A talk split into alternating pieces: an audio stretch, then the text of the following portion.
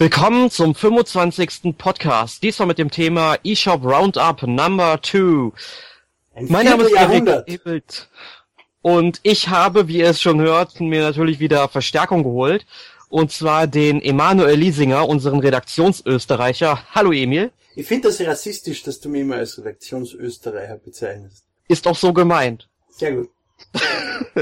du bist unser Aushängeschild. Du musst es. Ja, ich bin aus dem freien, schönen Land, über das wir später noch mehr sprechen werden, über die Prinzen und Prinzessinnen. Aber dazu wird uns sicher Erik mehr sagen. Ja, und äh, ihr habt es eben auch schon gehört, wir haben nämlich noch jemanden dabei, und zwar den Jonas Meyer. Hallo Jonas. Ja, hallo. Wir halten ihm gerade wieder eine Waffe an den Kopf, dass er wieder beim Podcast mitmacht. Aber er wirkt ganz begeistert. Ja, das ist ja, hallo. Also, wir haben uns mal wieder drei Spiele ausgesucht, die wir in diesem eShop Roundup besprechen. Und zwar Child of Light für die Wii U, Nintendo Pocket Football Club für den 3DS und The Damper Man 3, The Rise of Digital, ebenfalls für den 3DS. Und ja, äh, Child of Light, das hast du gespielt, Jonas. Möchtest du uns etwas darüber erzählen? Ja, wie schon angemerkt, geht es um eine österreichische Hauptfigur, nämlich Aurora, die eine ja, österreichische Adelstochter ist, die es dann nach Lemuria, so eine Traumwelt, verschlägt. Und von dort unser, an. Unser Parlament ist das. Ja, da sieht's auch so aus, oder? Mit ja, Bergen und Riesen. Zu. Es sieht nicht so aus, aber sie benehmen sich alles wie offen. ja, von dort trifft sie dann viele komische Tiere und seltsame Bewohner, wie in Österreich eben, die sie dann auch unterstützen damit sie einen Weg nach Hause findet. Und dabei ähm, arbeitet sie sich in typischer RPG-Manier durch Lemuria und kämpft, sammelt Items, findet neue Mitstreiter. Ja, ja erwähnenswert. Ja, Erik. Ja, da würde ich gerade mal einhaken, wo du sagst schon erwähnenswert, ist auf jeden Fall das ganze Dialogsystem von dem Spiel. Also es ist wirklich fast komplett in Reiben geschrieben. So wie wir Österreicher uns halt unterhalten durchgängig, ne? Mhm. Ja, das stimmt. Also die wollten ja einen sehr poetischen Stil hinlegen, Ubisoft. Das ist ihnen auch gelungen. Aber viele meinen, dass das ziemlich schlecht rüberkommt, weil man die Sätze nicht so gut versteht und immer anders umdenken muss als jetzt in einem kleinen Fließtext. Aber ich fand, man gewöhnt sich dran und selbst wenn man den Text skippt, man verpasst ja nicht viel. Denn eine gescheite Story gibt's ja sowieso nicht. Ja, da hast du recht, aber was ich zu den Reimen sagen kann, mir haben die eigentlich ganz gut gefallen. Ich fand das nur sehr schade, dass es meistens so relativ einfache Reime waren, also weit entfernt jetzt, sag ich mal, von einem Iphigenie auf Taurus oder so, sondern ähm, dann wirklich so teilweise alltagsübliche Reime schon. Da wäre mal interessant, ob die englische Fassung äh, oder die französische, je nachdem, was die Originalfassung von dem Titel ist, äh, bessere Reime hat und das nur an der, an der Übersetzung hapert. Ja, also ich fand es schon gut. Es war nur schwer mitzulesen, aber so ist es schon ziemlich einzigartig und deswegen sollte man es ja besonders schätzen eigentlich. Es ist was Neues. Ja, normalerweise kennt man das nur, dass einzelne Charaktere in einem Spiel für sich hinreimen. Und die sind aber dann meistens auch ganz lustig. Ja. Also ich muss ja. sagen, ich habe das Spiel überhaupt nicht gespielt. Das ist ein RPG. Man kennt meine Einstellung zu RPGs. Aber nachdem ich jetzt erfahren habe, dass ein Österreicher dran, eine Österreicherin die Hauptrolle spielt, muss ich es mir doch anschauen. Es ist ja, das, das Spiel hat ja ein interessantes Kampfsystem, was ich so mitkriegt habe. Ich habe mir ja zumindest ein bisschen informiert, damit ich nicht ganz als kompletter Vollidiot dastehe. Äh, es ist ein RPG-Kampfsystem mit Echtzeitelementen und einem komischen Balken unten. Kann mir wer erklären, wie dieser Balken funktioniert? Ja, das war sehr laienhaft ausgedrückt, aber im Grunde stimmt's. Also es ist eigentlich ein ganz normales, rundenbasiertes RPG, typisch eigentlich. Nur, dass es eben einen sehr aktiven ATB-Balken hat, den man eben beeinflussen kann per Statusmanipulationen oder durch diesen, was war das, irgend so ein Leuchteviech, Ignokikus oder wie hieß der? Ja, so ein Leuchtwurm.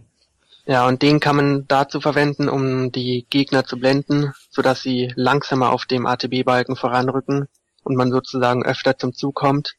Das, heißt, das heißt, es ist weniger rundenbasierend als es fährt dieser Balken unten von links nach rechts und immer wenn er rechts ankommt, bist du dran und kannst kämpfen. Und desto schneller du es schaffst, auf diesem Balken voranzukommen, desto immer wenn du am Schluss ankommst, kannst du angreifen im Prinzip. So So ist es, ja. So in etwa. Also du musst aber trotzdem unterscheiden, es gibt eine Vorbereitungszeit, die eigentlich relativ schnell abläuft und dann noch so eine Ausführzeit. Sprich, wenn du die Ausführzeit erreichst, kannst du erst deinen Befehl ähm, eingeben und wenn du dann natürlich einen mächtigen Zauberspruch von dir loslassen willst, dann braucht er natürlich länger, um aufzuladen. Und manche Gegner können derzeit dich natürlich überholen, dich angreifen. Und wenn sie dich dann auch treffen, dann wirst du wieder in die äh, Vorbereitungszeit zurückgeschmissen. Und das hat mich während des Spiels ziemlich oft äh, frustriert, muss ich sagen. Und was ist, äh, muss sie dann wirklich rechtzeitig reagieren? Ist das wirklich eine Timing-Geschichte? Was ist, wenn ich den Balken versammle, dass der jetzt dann über den äh, Punkt läuft, wo ich angreifen, angreifen kann? Also das passiert nee, nicht. Also sobald du den ähm, das Kommando auswählen kannst, äh, bleibt die Zeit kurzzeitig stillstehen, bis okay. du das Kommando gewählt hast. Also es ist jetzt nicht so wie in Final Fantasy VI zum Beispiel, wo die Zeit dann weiterläuft. Ich kenne ja zum Beispiel Eternal Sonata, wo jeder Charakter 15 Sekunden in Echtzeit kämpfen kann gegen den anderen und dann ist der andere 15 Sekunden lang dran. Und was du in diese 15 Sekunden halt machst, ist der Schaden, den du erreichst. Und wenn du da gerade nicht hinschaust und bist da selber schuld, aber trotzdem, dann vergehen die 15 Sekunden und du hast Pech gehabt. Ja, und was man noch zum Kampfsystem sagen kann, ich habe ja diesen Leuchtwurm er erwähnt, also Leuchtwurm, das ist so ein Leuchtkäfer, Glühwürmchen irgendwie, Glühwurm wurde er genannt, glaube ich. Äh, man kann mit ihm auch die Charaktere heilen. Also es gibt ja im Kampfbildschirm so ein paar Blumen, wo die halt so Blätter tragen oder Blüten tragen äh, wenn man da mit ihm rüberfährt, dann sprühen die halt diese Blüten aus und man kann sie einsammeln und man frischt damit quasi die Energie auf, die diesem Glühwurm zur Verfügung stehen. Den steuert man ja äh, unabhängig vom Ding her, also unabhängig von dem, was gerade passiert, mit dem rechten Stick äh, in Echtzeit, oder? Beziehungsweise, was ich mitgekriegt habe, kann ihn sogar ein zweiter Spieler steuern, wenn du ein bisschen einen leichten Koop-Modus haben willst. Genau. Ja, so ist quasi so ein bisschen sagen, wie in Mario Galaxy quasi. Mhm. Ja, viele sagen auch, dass es ziemlich schwer ist, den konstant auch zu bewegen, aber eigentlich ist das nur Gewöhnungssache. Die sind nur nicht multitaskingfähig. Ja. Aber wie Erik schon gesagt hat, kann man eben mit diesen Glühwürmchen sowohl Lebenspunkte als auch MP wieder auffrischen, so dass es schon ziemlich einfach ist, was, es, was die Schwierigkeit betrifft. Und ja. Also es gibt ja eine relativ offene Spielwelt, also man kann ähm, mit der Zeit überall hin. Also am Anfang ist es so, man findet irgendwann Schwingen, dann kann man auch ein bisschen höher fliegen, andere Plattformen erreichen, etc. Und man findet halt überall in der Spielwelt so unzählige Heiltränke. Und auf dem normalen Schwierigkeitsgrad habe ich tatsächlich erst beim Endkampf zum ersten Mal überhaupt einen Heiltrank verwendet. Also es ist schon sehr, sehr leicht. Ja, ich bin auch erst einmal gestorben und selbst wenn man mal einen Charakter verliert, hat man mindestens noch fünf bis acht im Inventar, die man dann einfach auswechseln kann. Und dann kämpfen die einfach weiter. Und äh, was ja groß angepriesen wird von dem Spiel, ist ja der Grafikstil. Das basiert ja auch auf der UbiArt Engine, gleich wie Rayman Legends oder das andere Rayman, dessen Namen mir jetzt nicht einfällt.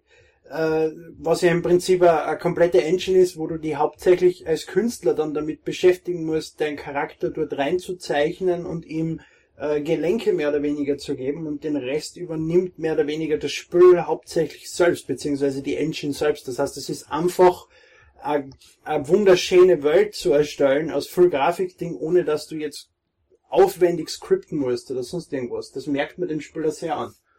Ja, die, äh, der Grafikstil hat natürlich verschiedene Einflüsse, also zum Beispiel es gibt europäische Einflüsse mit so Wäldern und entsprechenden ähm, Dörfern, die halt in diesen Wäldern stecken. Das sieht halt sehr mitteleuropäisch aus. Es gibt allerdings auch asiatische Einflüsse. Also wenn man dann an der Küste entlangläuft, dann sieht das schon so aus, als ob man in Ostasien unterwegs wäre, was mir als Asienwissenschaftler natürlich gut gefallen hat. Ja, zusammenfassend kann man nicht sagen, dass es wirklich sehr gut aussieht mit den gezeichneten Hintergründen und eigentlich ein sehr schwereloses äh, Gefühl rüberbringt, weil man auch immer rumfliegen kann und alles erkunden darf. Zwar nur in 2D, aber die Entwickler haben das gut umgesetzt, dass man trotzdem sehr viel finden kann. Und auch der Sound ist sehr erwähnenswert, meiner Meinung nach einer der besten des Jahres bis jetzt. Auch sehr märchenhaft und verspielt. Beides, also sowohl die Musik als auch die Soundeffekte sind wirklich sehr gut. Ja, also so weit würde ich beim Soundtrack noch nicht gehen, dass ich ihn als einen den besten des Jahres betiteln würde. Es ist aber wirklich ein sehr, sehr schöner Soundtrack, der absolut dazu passt. Ja, man kann sich wirklich auf YouTube nochmal und nochmal anhören. Es ist wirklich gut. Ja, manche Lieder haben da echt Ohrwurm-Charakter. Gut, aber dann würde ich sagen, gehen wir zum nächsten Titel über, über den kann ich jetzt sprechen. Oder habt ihr Genau. noch was zum Sagen zu Child of Light? Nein? Nee, wir können gerne zu Nintendo Pocket Football Club übergehen. Sehr gut, sehr gut. Das bin jetzt nämlich der Titel, den ich gespielt habe in dem heutigen Podcast. Das muss ich ausnutzen, dass ich da jetzt ein bisschen reden kann. ähm, Im Prinzip ist es ja ein Board mehr oder weniger. Nintendo Pocket Football Club ist in Japan schon als GBA-Spiel erschienen und dann als DS-Spiel und jetzt haben sie irgendwie sechs Jahre lang den DS-Titel weiterentwickelt, um ihn auf dem 3DS rauszubringen. Ist ja schon letztes Jahr in Japan erschienen und jetzt ist bei uns oder schon vor zwei Jahren in Japan. Ich frage mich ernsthaft, was die Entwickler dieses sechs Jahre lang gemacht haben. Bestimmt ihre alten Pferderennbahn-Simulationen gespielt, die sie gemacht haben. Das Spiel schaut nicht besser aus als ein, als ein GBA-Titel. In die meisten Möglichkeiten, wenn nicht die Online-Funktionen wären, wäre das auch noch immer ein GBA-Titel für mich. Und, und die Hauptaufgabe, die du im Prinzip hast, ist ein Team zu trainieren, was äh, ein komplettes Idiotenteam im Prinzip. Die treffen keinen Ball, wenn er einen Zentimeter vor ihnen liegt. Man kennt vielleicht diese Szene aus äh, A Hundred Ways to Die in the West, wo, wo der Hauptcharakter mit seiner Waffe einen Zentimeter vorm, vor der, vor der Flaschen steht und versucht, die Flaschen zu zerschießen und die Flaschen nicht trifft. Ungefähr solche Flaschen sind die Spieler, mit denen man am Anfang arbeiten muss. Und man geht mit denen in ein Spiel, man kann denen im Prinzip nur zuschauen. Das Spiel äh, geht in, in, in erhöhter Geschwindigkeit vor sich, das ist schon richtig, aber es dauert trotzdem noch immer mit Baden Hälfte circa 10 Minuten. 8 Minuten, was ich so gestoppt habe einmal. Und in der Zeit kann man im Prinzip, man kann die Aufstellung am Anfang des Spiels ändern, da kann man auch sehr viel machen. Man kann jeden Charakter einzeln am Touchscreen platzieren, wo man ihn haben will. Man muss unterscheiden zwischen Stürmer, Torwart und, und Mittelfeldspieler und sonstiges trara. Ähm, und, und dann im Spiel kann man im Prinzip nur noch zweimal einen Spieler tauschen und da auch noch die Aufstellung dann ändern, wenn man möchte. Viel mehr Varianten hat man im Prinzip nicht, wie man das Spiel beeinflussen kann. Das heißt, von die acht Minuten schaut man siebeneinhalb nur zu. Und das ist für mich einfach zu wenig für einen Titel, der 15 Euro kostet. Ja, mich hat das auch sehr gestört, dass ich da nur zugucken konnte und quasi nicht eingreifen durfte. Man kann, man kennt's ja vom Fußballmanager von EA, den sie ja eingestellt hat. Man kann zumindest, wenn man als Trainer oder als Präsident vom Verein am Rand steht, die Spieler beeinflussen, indem man ihnen Sachen zuschreit oder indem er Frustration zeigt oder Freude zeigt. Und das beeinflusst auch sehr die, die Moral von den Spielern, die man hat. Und sowas gibt's in dem Titel überhaupt nicht. Dann kriegst du komplett wirr. Es passiert irgendwas, was überhaupt nicht nachvollziehbar ist am, Sp am, am, am, Spielfeld und dann kriegst du eine Trainingskarte. Die geht von, von Dribbeln bis hin zu Feng Shui. Und, und diese Trainingskarten sind die, ist die einzige Möglichkeit, der die Spieler zu trainieren. Das heißt, kriegst du eine Dribbeltrainingskarte von deinem Co-Trainer zugesprochen, kannst du einen Spieler auf Dribbeln trainieren. Nicht alle elf. Das heißt, wenn du merkst, der Spiel ist scheiße im Dribbeln, musst du so lange spielen, bis du genug Dribbelkarten hast, um, um de, deine ganzen Spieler drauf zu trainieren. Und das finde ich macht das Spiel zu einer leichten Katastrophe. Weil Ja, er dann nicht einmal mehr beeinflussen kann. Ja, und dazu kann man ja noch sagen, man sollte, Spieler? man sollte einem Spieler auch nicht eine einzelne Karte selbst geben, sondern immer drei Stück auf einmal. Bis zu, ja. Ja, bist du, weil äh, die haben dann noch so Kombinationsmöglichkeiten, dass dann manche Werte äh, schneller ansteigen. Das ist richtig. Es gibt, wenn du gewisse Sachen kombinierst, kriegst du ein bisschen mehr. Das heißt, du brauchst dann nur noch zweimal die richtige Karten. Und du hast nirgends eine Listen, welche Kombinationen passen zusammen. Das heißt, du musst probieren. Und ich habe in mehrere Stunden Spielzeit geschafft, ich glaube, ein oder zwei Kombos zu erreichen. Mhm. Und das war, glaube ich, Feng Shui und, und, und Dufttherapie und, und ein Vollbad oder irgend sowas. Die drei Sachen habe ich, dann ist er viel glücklicher geworden. Dann ist die Moral gestiegen. Das war eine von den Kombos, die ich erreicht habe. Es ist, es ist, es, mir- ich kann mich nicht anfreunden. Man muss zugeben, ich hasse Fußball. Aber ich mag Fußballmanager. Aber der Titel, er hat einfach keine Langzeitmotivation. Es ist am Anfang lustig, deinen Charakteren zuzuschauen und du fieberst mit, wenn sie ja durchschießen und sonstiges Trara, aber das lässt recht schnell nach und nachher hat der Titel einfach nichts mehr, was die bei der Stangen haltet. Du kannst später Spieler spezialisieren, das heißt, du kannst dann wirklich ausbilden auf Angriff oder auf Verteidigung und, und, und selbst da gibt's dann noch eigene Spezialfelder. Da gibt's glaube ich 13 oder 11 verschiedene äh, Spezialspieler äh, oder Spezialisierungen für die Spieler. Und du kannst Spieler ja am Transfermarkt kaufen und verkaufen, wobei du anfangs so wenig Geld hast, dass du nicht wirklich einkaufen kannst, sondern die von zwei, drei Spielern trennen musst, um da angescheiden kaufen zu können und so. Und es ist einfach zu wenig in meinen Augen. Ja, mir geht es da ähnlich wie dir. Also man wird es in den früheren Podcasts schon gehört haben, ich hasse wie du Fußball wie die Pest und auch momentan, äh, wo die Weltmeisterschaft in Brasilien läuft. Ich werde ja schon von Leuten, die sonst nie in vier Jahren Fußball gucken, schief angeguckt, weil die jetzt total auf WM abfahren, dass ich mir das auch nicht antue.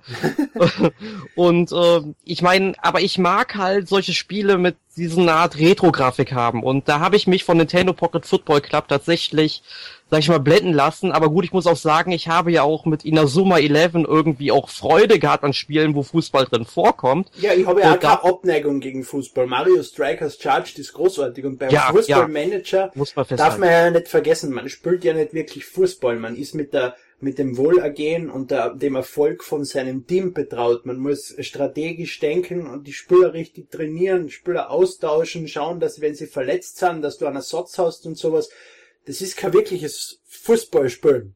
Deswegen kann ich mich mit dem dann eigentlich doch anfreunden, aber in dem Fall halt nicht. Also das hat jetzt nichts damit zu tun, dass ich Fußball nicht mag, dass mir der Titel nicht gefällt, weil der Fußballmanager ist in meinen Augen ein super Spiel und mit dem habe ich mich ja Tage beschäftigen können.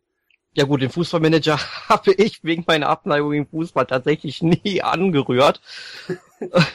nee, aber ich muss mich dir anschließen. Also Nintendo Pocket Football Club bietet sehr, sehr wenig für das Geld. Also da hätte man wirklich mehr draus machen können, weil vor allem es war sechs, sieben Jahre in Entwicklung.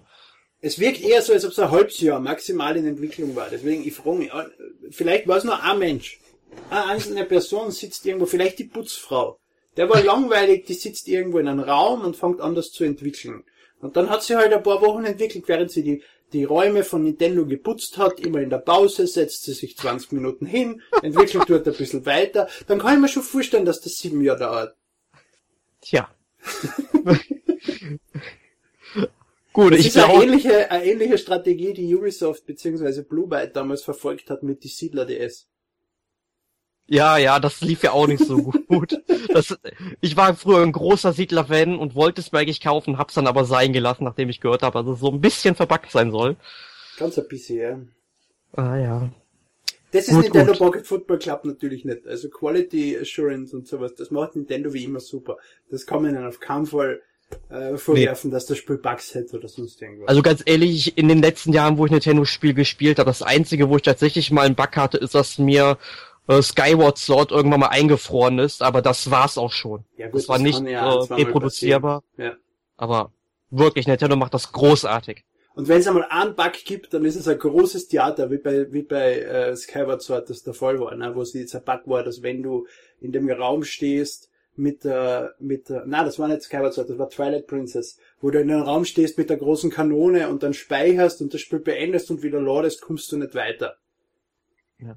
Ja, bei Super Paper Mario haben sie es ja später noch besser gemacht. Da konnte man ja ihnen zumindest noch den Spielstand ähm, via E-Mail einschicken oder einsenden und dann mhm. konnte man, äh, man hat Nintendo einen Spielstand repariert. Ja, bei, bei Zelda haben sie ja ein eigenes Tool rausgebracht, was du runterladen hast können, mit ja. dem du deinen Spielstand reparieren hast können. Also da macht man tatsächlich einen Aufwand. Ja, jetzt bringt man ein Patch raus, aber das war halt damals nicht möglich. Ja. Gut, ich denke mal, zu dem Titel haben wir alles gesagt. Kommen wir zum dritten und letzten Titel in unserem Roundup. Und zwar zu The Demperman 3, The Rise of Digital. Oder Deppnerman, wie du geschrieben hast. ja, oder Deppenmänner. So. Gut. ja, Schreibfehler passieren eben. Nein, aber Denpa-Man. Also erstmal möchte ich gerne klären, was bedeutet Denpa überhaupt? Also Denpa setzt sich halt aus den japanischen Begriffen für ja Elektrizität und Welle zusammen. Oder bedeutet also quasi Funkwelle oder elektromagnetische Funkwelle. Aber äh, ich habe mich bei der Recherche mal ein bisschen schlau gemacht. Also Denpa bedeutet auch, ist, also es ist eine Bezeichnung für Individuen, die sich um jemanden herum befinden und sich aufgrund seltsamen Verhaltens oder ihrer Sprache von der Masse selbst distanzieren. Österreicher. Ja. Sehr gut. Gut. Ähm, ja, also Geschichtsfanatiker dürfen jetzt auch gerne schmunzeln.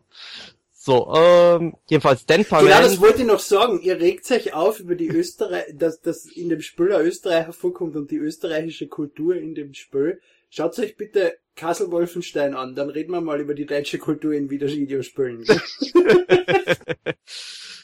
Gut, ähm, ja, Demperman 3 ist, wie der Name schon sagt, der dritte Teil der Reihe. Um, ähm, und es geht halt diesmal um den Kampf gegen Digital, der sich momentan irgendwie erhebt. Also das ist eine sehr, sehr dünne Story. Also man kann zur Story gar nichts sagen, weil das Spiel ist es halt ein Rollenspiel, aber viel mehr ein Dungeon Crawler. Man also geht in einen Dungeon, geht zum nächsten, aber es gibt jetzt halt auch eine Oberwelt, die die ganzen Dungeons miteinander verbindet. Ja, und jetzt erstmal große Verwirrung bei euch beiden, sicherlich angesagt, ja, weil ihr beiden es nicht gespielt habt. nicht gespielt. Nein, das ist leider richtig. No. Du wirst alleine über das Spiel reden müssen. Gut, jedenfalls äh, kann man mal sagen, wie das Spiel anfängt. Man muss sich erst einmal ein paar Denpa-Men besorgen. Und das funktioniert so, indem man sich, also das Spiel natürlich startet, die 3DS-Kamera dabei anwirft und in seiner Umgebung in einer erweiterten Realität dann sich umschaut und die Denpermen einfängt. Also die fliegen halt überall in der Gegend rum. Äh, Gibt es da Spezialisierungen? Also erkennst du, dass du jetzt einen roten brauchst, weil der gut ist im Angriff, dann brauchst du einen gelben, weil der gut ist in Verteidigung und sowas, oder ist das einfach wurscht? Du schießt einfach zehn vom Himmel. Also das ist grundsätzlich vollkommen egal, weil die Farbe sagt im Grunde noch nichts über den Demperman aus. Du weißt halt ungefähr, aha, der ist rot, der kann vielleicht einen Feuerangriff machen. Oder da ist einer weiß, der kann dich dann später heilen. Okay. Ähm, und die, das erkennt man halt eher an den Antennen, die sie auf den Köpfen haben. Halt, die, wenn sie eine Antenne haben, dann haben sie halt auch so einen Spezialangriff oder können so einen Spezialangriff lernen. Aber Ansonsten das, muss das, ich erstmal so eine Antenne bilden. Das warst du auch erst, wenn du das Spiel schon gespielt hast. Das heißt, am Anfang kannst du nur wild irgendwas fangen und hoffen, dass das passt.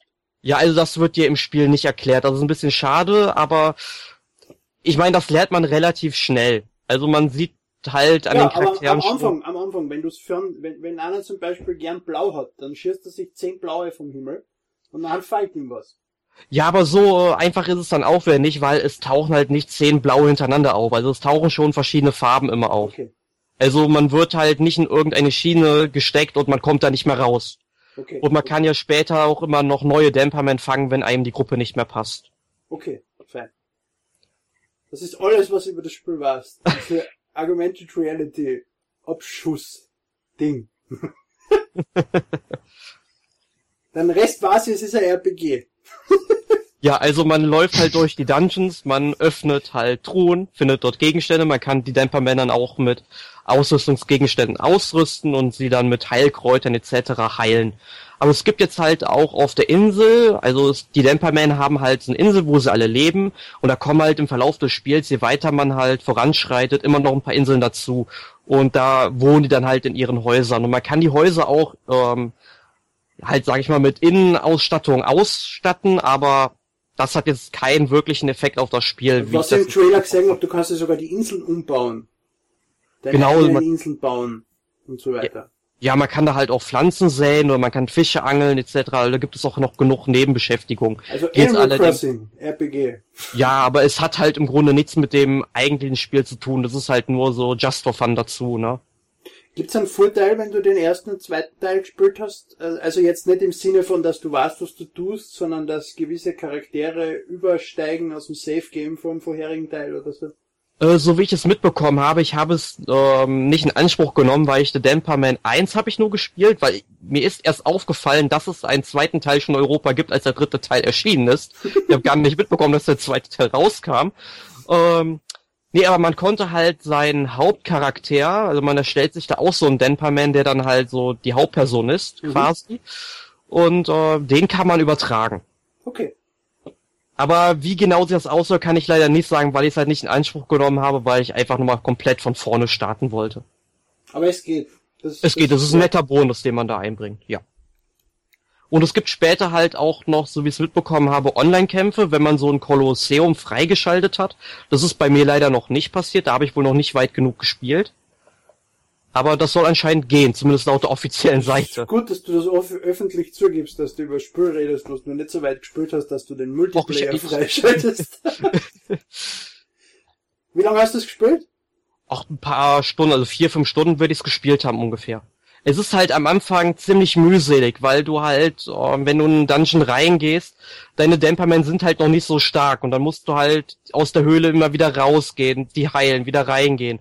Oder du kaufst dir halt für teures Geld deine ganzen Heilkräuter, aber da bin ich meistens viel zu eitel zu. Und das klingt jetzt ja nach Pokémon Crossing inzwischen. ja. Welches von den drei Spielen sollte man sich kaufen? Das ist gut, dass das drei Leute entscheiden, die nicht alle drei Spiele gespielt haben. Wehe, sagt jetzt jeder sein eigenes. Also ich sag, kauft euch nicht Nintendo Pocket Football Club. ja, dann sage ich dir, Emil, du kaufst dir Child of Light. Schon, Schon allein ja? deswegen, weil Schon. es ein RPG ist und du dir den Hass dagegen mal abgewöhnen musst. Und weil die Hauptperson eine Österreicherin, eine Österreicherin ist. Ich muss sagen, Deswegen Child of Light schaut das interessanteste Spiel aus, von dem wir heute besprochen haben. Aber wenn mir Temperman von, von, es schaut, Temperman schaut ein bisschen wahnsinnig aus, deswegen ist es vielleicht eher was für mich. Also, du hast ja halt eine Abneigung gegen Rollenspiele, deswegen ja. ist es halt ein bisschen schwer, dir Child of Light oder The Damperman 3 ans Herz zu legen. Ähm, ich würde vielleicht vorschlagen, schau dir noch ein paar Videos an, weil ich würde tatsächlich zu Child of Light oder Damperman 3 raten. Das sind beides so Spiele, die finde ich persönlich nicht so sonderlich herausragend. Das sind aber gute Spiele, die man auf jeden Fall mal spielen kann. Nur Nintendo Pocket Football Club, also da kann man sich tatsächlich das Geld sparen oder zumindest mal warten, bis Nintendo das Spiel mal für drei, vier Euro für ein Angebot raushaut in einem Jahr oder so. Das ist es wert. Drei, vier Euro lass ich mal einreden für einen Fußballfan. Das ist okay. Also hole über Child of Light. Gut, jetzt haben wir genug über den eShop gesprochen und jetzt stellt sich natürlich wie jede Woche allseits die Frage, was habt ihr letzte Woche gespielt? Emil, mach doch mal den Anfang. Hearthstone! Damit Björn sich wieder freut, dass er wieder mal das Hearthstone schneiden darf. Weil das sage ich eh ja nur jede Woche. Ansonsten ein bisschen Mario Kart 8, ein bisschen Plants vs. Zombies Garden Warfare und ein paar Spiele habe ich ausprobiert, die ich im Steam Sale gekauft habe. Äh, hängen geblieben bin ich bei, äh, ich habe vergessen, wie es heißt, Pandemic, Pandemie, na, es heißt anders. Das, wo du die ganze Welt infizieren musst mit deinem Virus und dann so schnell wie möglich töten. Das ist ein lustiger Titel. Der gefällt mir. Du, du entwickelst dein eigenes Virus, du, äh, du, du, na, wie heißt es, du, du, du entwickelst das weiter, du gibst, also du gibst ihm erst einmal einen Namen, setzt es in ein gewisses Land und musst dann halt schauen, dass das Virus gewisse Spezialfähigkeiten kriegt, wie dass es zum Beispiel gegen Hitze immun ist, wenn du in einem Land startest, was wärmer ist. Und dann halt, äh, wie es sich weiter, wie es sich weiter verbreitet, sei es übers Wasser, über die Luft, über Vögel, über Rotten, alles Mögliche. Und, und dann musst du natürlich auch schauen, dass das Virus tödlich wird, indem du gewisse Krankheitssymbole äh, entwickelst, äh, über die, über die DNA, die du mit der Zeit langsam kriegst. Und dann musst du die ganze Welt infizieren und bestenfalls töten. Und nur wenn du die ganze Welt vernichtest, dann hast du das Spiel auch geschafft. Das ist lustig. Uh, Black Ink heißt Black Ink Evolved. Das ist ein richtiges Spiel für Geisteskranke wie mich. Ich wollte gerade sagen, da bist du ja der Richtige. Gut, Jonas, wie sieht es denn bei dir aus? Ja, ich habe mich an Forbidden Siren herangewagt. Das ist so ein altes Stealth-Horror-Adventure für die PS2 und ist wirklich alt, also spielt sich so, als wäre es nur entwickelt worden, um den Spielern vor den Kopf zu stoßen. Es ist eigentlich eine einzigste Escort-Mission. Es hat sehr innovative Ansätze, aber ist wirklich sehr zäh und ohne Komplettlösung kommt man nicht schnell weiter. Und deswegen spiele ich daneben noch ein bisschen Mass Effect 3 und How to Survive momentan für die Wii U was beide auf jeden Fall besser sind. Von How to Survive habe ich ja nichts Gutes gehört. Also ich find's ziemlich gut. Es ist schon sehr okay. spaßig. Ich glaube, dann haben wir auch einen Titel, über den wir im nächsten Round absprechen können. Na, ich hab's zwar erst drei Stunden oder so gespielt, aber es. Das reicht ja, wie wir heute festgestellt haben. das aber wird ja noch ein paar Wochen, Monate dauern. Ja, bis eben. Hat keine Fehler eigentlich. Ja. Ja, außer dass der, der, der Online-Koop-Modus fehlt. Ja, den habe ich noch nicht ausprobiert. Erik. Ja, ja, bei mir sieht's so aus wie letzte Woche. Ich habe nur die eine oder andere Runde in Mario Kart 8 gedreht, würde das Gamepad am liebsten an die Wand schmettern. Ähm, bei Pullblocks World sieht es teilweise so ähnlich aus, bei manchen Rätseln, aber das macht mir dann doch schon mehr Spaß als Mario Kart 8, muss ich sagen. Aber sonst habe ich diese Woche tatsächlich nichts gespielt. Ich habe hauptsächlich verfolgt, was es beim Steam Summer Sale so gab. Und ähm, ja, ansonsten habe ich halt nur Japanisch gelernt für die Uni. Nicht viel also. Wo du Japanisch sagst, ich habe jeden Tag Tomodachi live gespielt. Ich habe vergessen, das zu erwähnen. Ja, gut, ich denke, dann wären wir mit unserem Podcast heute soweit durch. In der nächsten Woche besprechen wir. Was wie folgt? Letzte Woche habe ich es vergessen, aber diese Woche vergesse ich es nicht. Unser Ja, schwachsinnigen. Running Gag. Ich wollte mal gucken, ob wir heute mal wieder davonkommen. Ich hätte Nein. Emil sonst natürlich drauf äh, angesprochen, dass es doch bitte noch erwähnen soll. Aber nein, nächste Woche geht es aber auch um ein Rollenspiel und zwar Inazuma 11 Go, Licht und Schatten. Das hat mit Sicherheit auch keiner von uns gespielt. Deswegen können wir es auch ein bisschen schlecht anteasern. Nur Inazuma 11 ist klasse, hört euch unbedingt den Podcast an. Es ist erst vor drei Jahren oder so in Japan erschienen. Also es ist ein top aktueller Titel. Der kann interessiert. Weil es ein RPG ist. Und Fußball. Gut, er, aber soll, er soll gut sein. Er hat gute Kritiken gekriegt. Ja. Ich bin gespannt, was unsere, unsere äh, Podcaster, die nächste Woche mit euch sprechen werden, dazu sagen. Gut, in dem Sinne verabschiede ich mich. Bis zum nächsten Mal. Tschüss. Ciao. Ciao. dann.